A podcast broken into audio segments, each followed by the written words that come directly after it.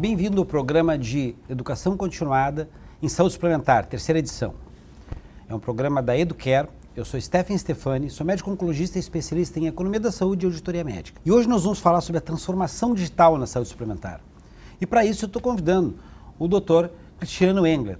É uma das pessoas mais conhecidas e em, envolvidas nesse tema há um bom tempo. O Cristiano é médico anestesiologista do SANI, MBA em Executivo em Gestão de Saúde pela Fundação Getúlio Vargas, investidor anjo e advisor de fundos e startups e fundador da plataforma Connect Health. Bem-vindo, Cristiano. Prazer te ter aqui.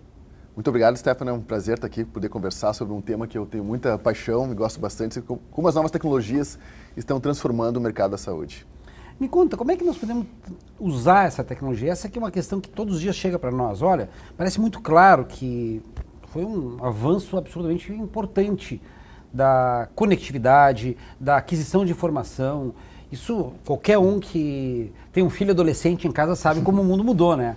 Como é que a gente consegue botar isso na saúde? Como é que isso realmente faz, começa a fazer parte da vida de um gestor ou de um hospital ou de qualquer setor onde precisa ter esse tipo de dado? Eu diria que na verdade tudo começou né, com sistemas de faturamento e até eu acho que isso vem até traz um viés assim para o médico. O médico olha para a tecnologia muitas vezes ele, ele olha para aquele setor, ah, aquilo ali é, é uma plataforma de faturamento, aquela plataforma que não é intuitiva, aquela plataforma que aquele sistema né, que você não gosta de escrever no prontuário eletrônico. Então, ajudou inicialmente o mercado de saúde com esses sistemas que controlavam gastos, controlavam né, faturamentos, mas atualmente a gente está vendo muito mais uh, plataformas, startups, tecnologias entrando com o quê? Para monitorar desde o paciente na ponta, né? desde o paciente que está saindo do hospital, está lá na ponta, com monitoramento com wearables, com devices, com internet das Internet of Medical Things, que a gente chama, e até mesmo os workflows, né? os processos dentro do hospital. E uh, como é que a gente consegue monitorar desde a saída do paciente, a entrada do paciente no bloco cirúrgico, o tempo que aquele paciente está sendo gasto, e isso no, no ambiente dentro do hospital. Mas se for olhar fora, a gente tem muitas plataformas que estão oferecendo que acesso à saúde para o paciente. Estão oferecendo o já tão famoso a telemedicina e, claro, envolto com diversas tecnologias que a gente está cada vez mais ouve falar, como inteligência artificial que vai fazer, que está gerando algoritmos, que está gerando uma nova forma de a gente gestar e analisar dados que possa, né, por que não, ter uma análise preditiva e levar uma saúde melhor para o nosso paciente. E aqui falando de saúde suplementar, também para o gestor que está do outro lado, como é que ele consegue analisar melhor aquela carteira e eh, conseguir prevenir ou né, tentar pre, ter uma predizer as probabilidades do paciente ter ou não uma doença. Né? Acho que está bem clara essa cognição artificial que nos dá uma, um alcance que evidentemente a nossa biologia ainda não oferece, mas o sistema pode. Uh, eu, eu, me questiono às vezes e acho que é conveniente que talvez a incorporação só não é mais rápida porque as pessoas não conseguem enxergar como é que isso vai controlar de uma forma objetiva uh, os seus desfechos. Por exemplo, é evidente que é interessante eu ter um wearable que vai me dizer como é que está a frequência cardíaca, quantos passos eu dei, é, como é que foi minha qualidade de sono e se comunicar rapidamente com uma instituição, com o um hospital. E tem alguém medindo quanto isso pode melhorar a vida dos pacientes? Ou ainda está naquele campo onde tem todo o sentido imaginar que sim, mas essa medida é intuitiva?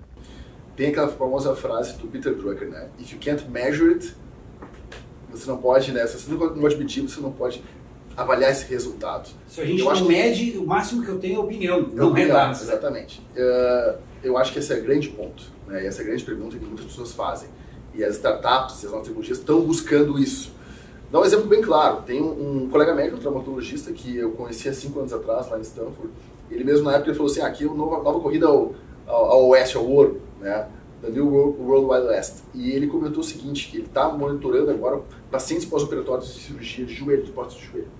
Então, eu estou monitorando junto com o Google, com vários tags, avaliando todo o movimento do paciente. Então, por exemplo, assim, avaliando o custo e avaliando o desfecho né, do paciente. Se o paciente vai fazer uma cirurgia, pós-operatório, se ele complica, se ele não se movimenta, se aquela prótese não está adequada ao próprio paciente, se ele, tá, se ele fica 4, 3, 4, 5 dias na cama, isso vai, vai gerar um, um, um, desfecho pior. Ele provavelmente vai voltar para o hospital, ou vai ter uma complicação, ou ele vai refazer a cirurgia. Agora, você monitorando esse paciente com tags, com wearables, com a, plataformas que são proativas, que estão avaliando o paciente à distância, com chatbots, com toda uma equipe digital, isso dá um, a, a, intenção é que isso possa levar a um desfecho diferente do paciente. Você pode medir também isso aí. Então esse é um caso bem uh, clássico, esse é um, é um, projeto também da própria Google, né, uma, a Google criou o Checkup List, que eles, no início do ano, eles colocam seus cinco maiores uh, objetivos dentro da saúde, esse é um deles, né, monitorar pacientes à distância e fora do hospital, para trazer melhores desfechos do paciente, então um dado mais específico. Né? Então é, é, é, o que muitas startups estão procurando e buscando, assim, como é que a gente consegue medir isso lá na ponta, e não é tão simples, porque a gente sabe que medir resultado em medicina, em medicina medir resultado, tendo a variabilidade cada vez mais enorme, e eu acho que tu mesmo tocasse nesse ponto do real world data, né? como é que a gente consegue trazer essa evidência consegue trazer isso no modo real, até mesmo com análises científicas, com ensaios clínicos que possam mensurar isso da forma que a gente conhece mais clássica, é embasada, uh, embasada né, em todos os ensaios clínicos, embasadas em estudos randomizados, mas colocando isso na ponta que possa nos dar aquele resultado e o desfecho aliado à tecnologia.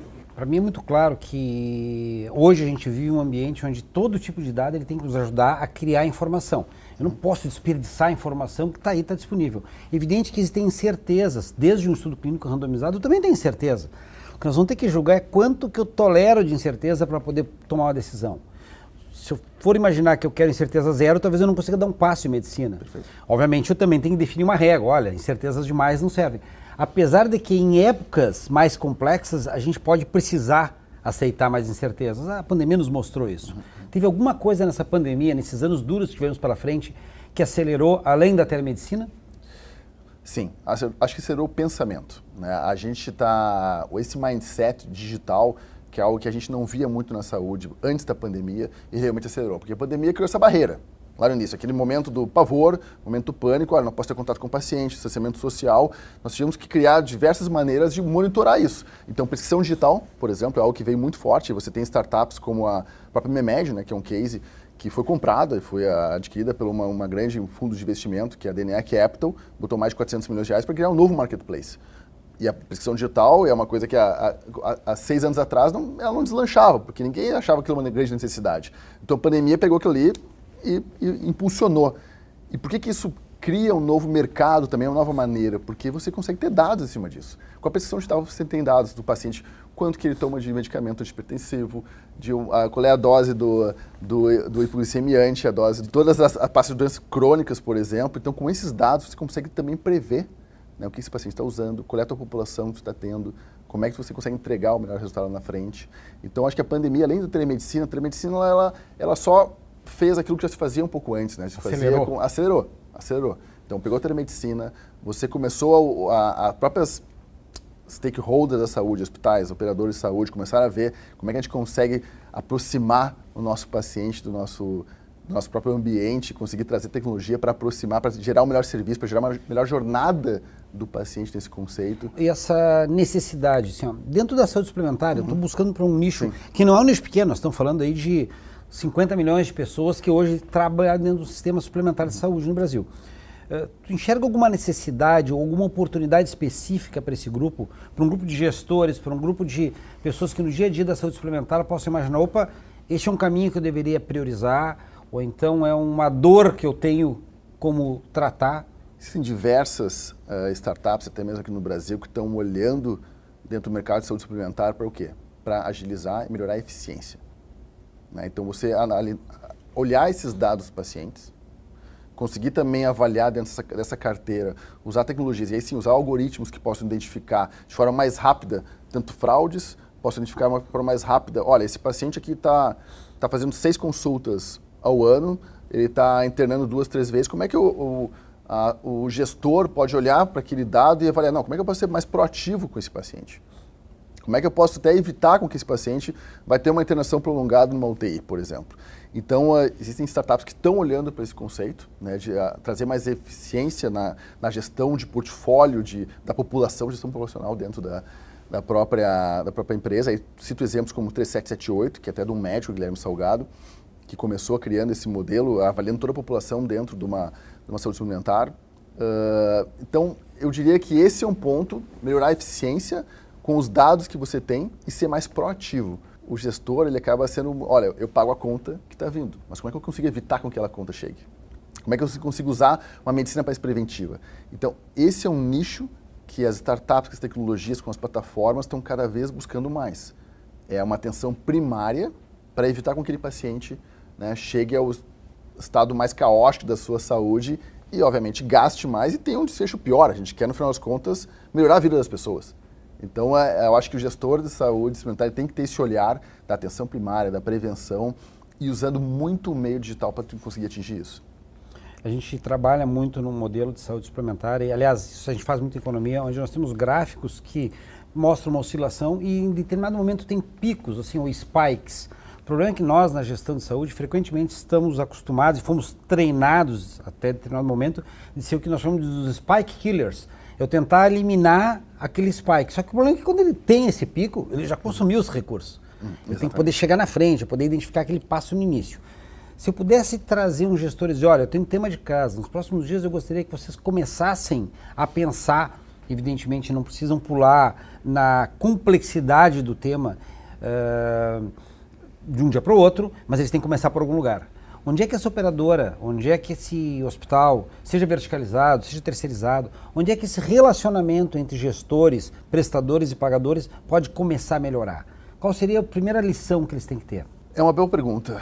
Eu diria que a conectividade, né, ela, eu acho que a primeira coisa a gente tem que olhar para esses dados de uma forma ganha-ganha. Né? Eu acabei de fazer um, uh, um curso agora em Berkeley na área de Venture Capital. Pensava, ah, mas o que, que o MED está fazendo na área de Venture Capital para avaliar investimento? Porque eu acho que ali move tudo. Né? Você pega a Califórnia, o, o PIB da Califórnia é quase maior que o PIB do Brasil inteiro. Uh, o número de investimentos em geral, o venture capital chega a 90 bilhões lá nos Estados Unidos, enquanto no Brasil, na América Latina, a gente tem 4 bilhões, ou seja, é um número muito inferior. E uma boa parte disso está sendo despedido em, em saúde. E aí você pega, por exemplo, como operadoras como Kaiser Permanente, que tem CVCs, que estão investindo, Kaiser Permanente Ventures, para colocar essas novas tecnologias em contato. E uma frase que me chamou muita atenção é o seguinte, uh, as relações têm que ser ganha-ganha. Eu acho que na medicina, na saúde, muitas vezes a gente acaba tendo uma relação, olha, eu estou ganhando aqui, o outro está tá perdendo ali. Então, para começar com isso, é juntar esses três grandes stakeholders, pega o paciente, pega o hospital, que é o prestador de serviço, e a fonte pagadora. Tá, olha aqui, a gente tem que chegar num, num consenso e, através de dados, conseguir com que todos ganhem nesse sistema, que o paciente, no final das contas, também saia melhor disso. Hum, então, eu acho que começando por aí, uh, a tecnologia ela pode, de uma certa forma, mostrar novos caminhos nesse conceito para não ficar aquela eterna não é o termo briga, né? Mas eterna uh, uma disputa pelo disputa, menos. disputa, né, é, uma mensagem muito interessante quando a gente fala do ganha-ganha, que todo mundo tem que entender que ganha-ganha significa os dois ou todos os atores ganhar um pouco menos. Não existe ganha absolutamente sim. todo mundo ganha tudo. Eu tenho sim. que saber que eu vou ter que sim ceder um pouco para garantir um bom res resultado, da mesma maneira que das, nas, todas as pontas vão ter que pensar dessa forma. Uhum. E, e, tem toda a razão, durante muito tempo eh, se fala muito em inovação em saúde. Inovação em saúde, entra tecnologia, inovação em saúde. Aí no fim do dia, desconta, então vê um desconto aí no teu serviço, que é a coisa menos inovadora que existe. Sim. Quer dizer, se fala em inovação. Eu tenho uma leitura também que eh, às vezes me incomoda, que, por exemplo, quando eu tenho uma nova tecnologia chegando no sistema, um remédio novo ou uma, um device novo, se gastou um bilhão de dólares ou mais para desenvolver aquilo. Tá? Estudos clínicos grandes, acompanhamento, segurança, tudo é muito bem feito. Só que na hora de estabelecer o um modelo de relacionamento comercial entre as partes, não tem inovação nenhuma. Continuam usando os métodos antigos. E aí gastou uma quantidade enorme de energia e de dinheiro para nova tecnologia. E aí na hora que está pronta entrega para uma equipe pequena com budget pequeno, assim, agora vai lá e vende. Não tem como dar certo isso. Tu enxerga alguma iniciativa interessante de inovação e usar essa tecnologia em tentar melhorar também essa relação comercial, não só tentar reconhecer os números, mas tentar acelerar o processo de negócio? É quase que um pensamento lean da, da startup, vamos supor. O que, que faz essa nova economia, e acho que a saúde está inserida nesse conceito, a startup ela testa sempre antes com o mercado. Eu acho que o modelo mais antigo, mais tradicional, até mesmo na indústria, a indústria farmacêutica também está se reinventando em cima disso, que ela gastava ali 10 anos para desenvolver uma nova, uma nova, uma nova droga, para ver se essa droga vai ter aderência ao mercado e vai conseguir lucrar em cima disso. E agora a própria indústria está se recolocando e pensando, não, como é que eu consigo testar novos modelos antes com o meu cliente? Então, uma startup, para ela sobreviver, ela tem que primeiro testar o mercado o quanto antes, envolver o cliente no seu produto.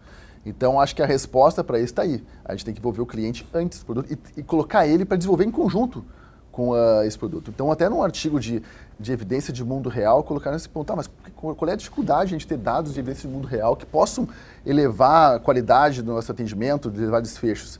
E o primeiro momento é esse, você chamar médicos, você chamar gestores, pessoas que estão envolvidas, que vão estar tá utilizando aquela tecnologia para formatar essa tecnologia, para criar um novo medical device, para estar tá junto no processo. Aí, com certeza, vai facilitar muito mais a questão da venda, né? porque eu participei daquele processo, eu estava junto, aquilo estava me interessando em conjunto. Então, esse startup style, uh, esse lean startup que é você desenvolve, testa no mercado, desenvolve, testa no mercado e pivota também. Olha, não está dando certo, o mercado não aceitou, vou pivotar, vou montar um outro modelo que vai ter mais credibilidade. Então, esse modelo mais tradicional, antigo, de ter 10 anos de produção e focar todas as iniciativas de investimento no produto para depois avaliar se o mercado quer, isso está morrendo, de uma certa forma.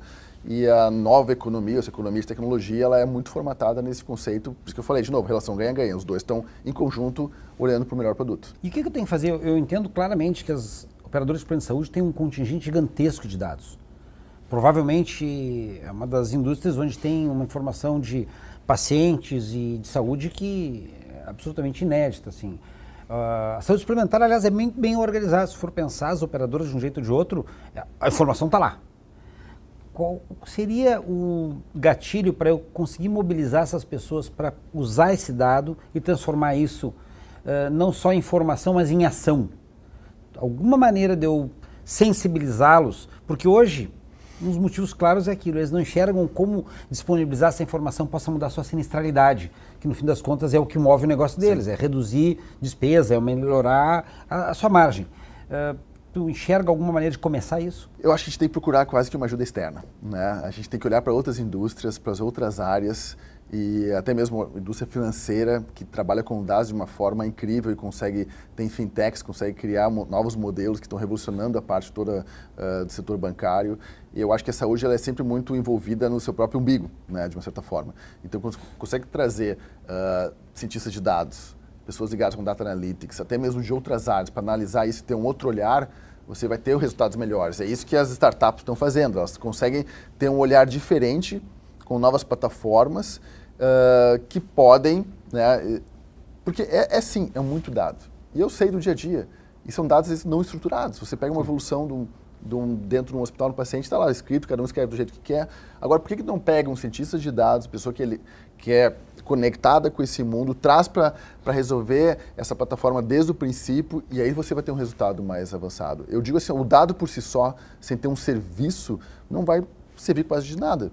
É quase que um wearable. Tá, ok, vou usar um, um, um smartwatch, um relógio, mas se eu vou saber os passos, mas se ninguém está junto comigo, quase que um coach dizendo, ó, oh, faz um exercício, faz aquilo, toda uma plataforma de serviços que está acumulado junto com o wearable não vai servir para nada. Depois de seis meses a pessoa pega o relógio e troca por outro.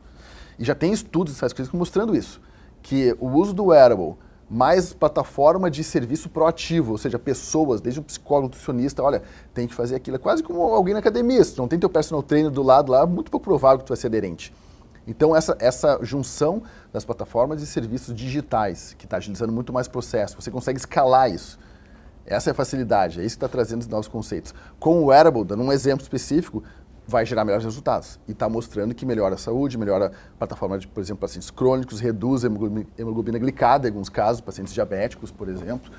Então, uh, tem que estar aliado às duas coisas. E agora um desafio, um desafio hum. sem compromisso de acertar. Como é que tu enxerga o futuro? Eu enxergo que a gente tem que ter esse desafio de juntar todos esses dados e colocando, por exemplo, até mesmo a, a genética em cima disso. Então a gente tem startups como a 23andMe que está avaliando toda, toda essa base e consegue até predizer se o paciente vai ter uma, uma chance de ter Alzheimer, vai ter uma chance de ter né, Parkinson, uh, vai ter muito mais essa medicina mais preditiva. A gente fala em gestão populacional, mas a medicina mais aliada ao indivíduo, com todos esses dados, ela pode realmente ser mais proativa, ela pode trazer a tecnologia associada e trazer melhores desfechos. Eu diria que essa incorporação de novas tecnologias, como a gente está vendo, desde robótica, metaverso, realidade aumentada, realidade virtual, que pode sim custar mais caro no início, mas como é que eu consigo comprovar o que é trazer esse benefício para mostrar ali a efetividade desse conceito?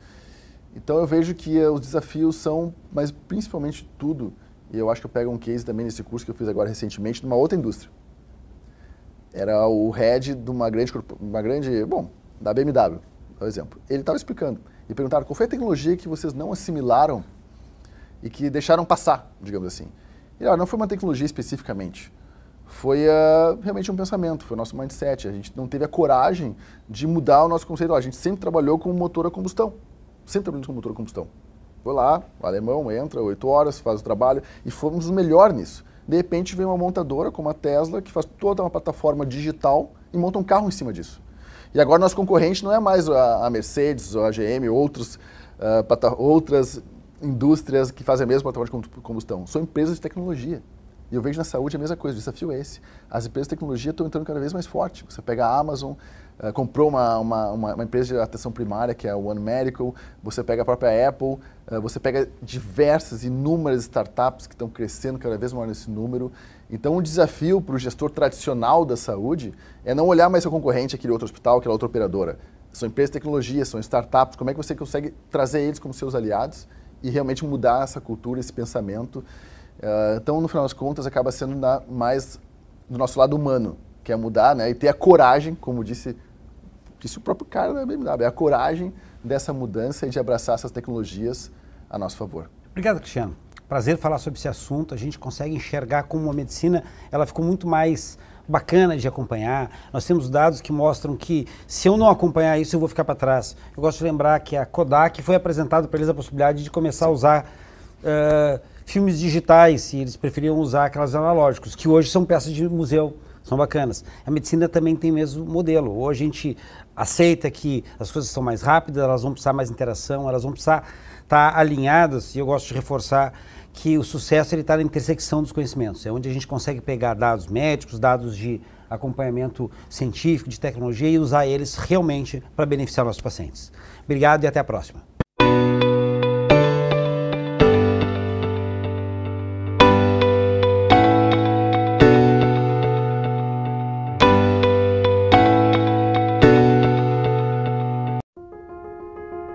Takeda is a global biopharmaceutical leader headquartered in Japan. Guided by our dedication to patients, our people, and the planet, we are committed to the discovery and delivery of life-transforming treatments. Everything we do is led by our values, integrity, fairness, honesty, and perseverance principles that have remained unchanged since our founding in 1781. We have been serving the needs of patients for almost 240 years, and we are now in over 80 countries and regions with 50,000 employees, all continuing to strive for better health for people and a brighter future for the world.